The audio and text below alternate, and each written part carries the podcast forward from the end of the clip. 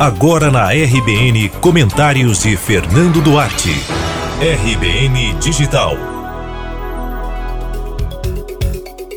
A semana passada acabou com a formalização do pedido de desfiliação do secretário de Saúde de Salvador, Léo Prates, do Democratas.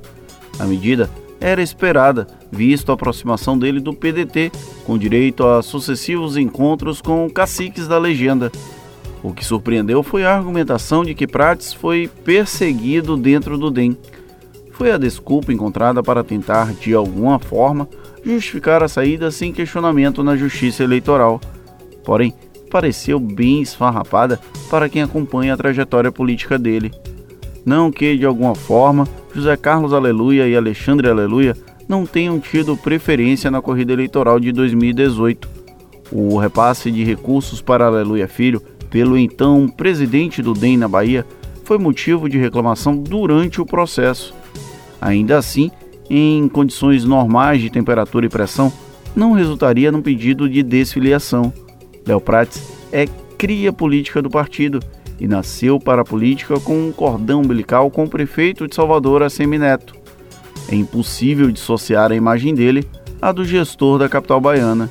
No entanto, ele tenta criar uma distância inexistente para evitar celeumas jurídicas. É claro que, do ponto de vista judicial, qualquer brecha legal deveria ser usada para atingir o objetivo. É assim que uma boa defesa deve agir. Porém, entre uma linha para a justiça e a inteligência geral, a gente precisa colocar uma linha de separação.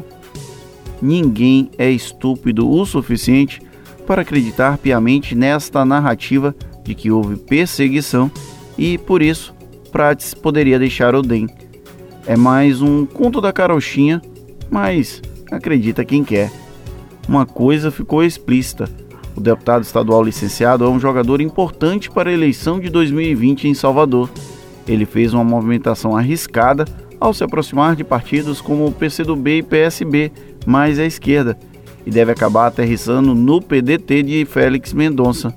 Apesar da herança brisolista, os pedetistas se tornaram políticos pragmáticos ao longo dos últimos anos e podem ser considerados de centro, talvez centro-direita. A provável filiação de Léo Prates é uma prova de que o partido se afastou da esquerda clássica. Um detalhe relevante: a troca de partido também sinaliza que o PDT deve deixar a base aliada do governador Rui Costa em breve. A legenda já não é tratada como tal há algum tempo, apesar de ainda controlar a Secretaria Estadual de Agricultura e deter alguns postos no segundo e terceiro escalões do governo. Todavia, enquanto não houver uma posição definitiva, é importante manter as aparências.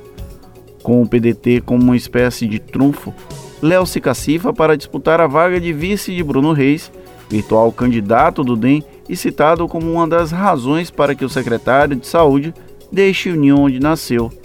Os pedetistas garantem que só aceitam um deputado estadual para ser postulante ao Palácio Tomé de Souza, mas é uma verdade tão absoluta quanto a perseguição que ele sofreu no DEM. É como acreditar em unicórnios, não? Só mais uma observação, uma última na verdade. Para completar com outra situação ligeiramente esdrúxula, após a divulgação do pedido de desfiliação por perseguição, o ex-democrata fez uma postagem morrendo de amores por ACM Neto. Não parece algo que alguém perseguido faria. Você ouviu comentários de Fernando Duarte.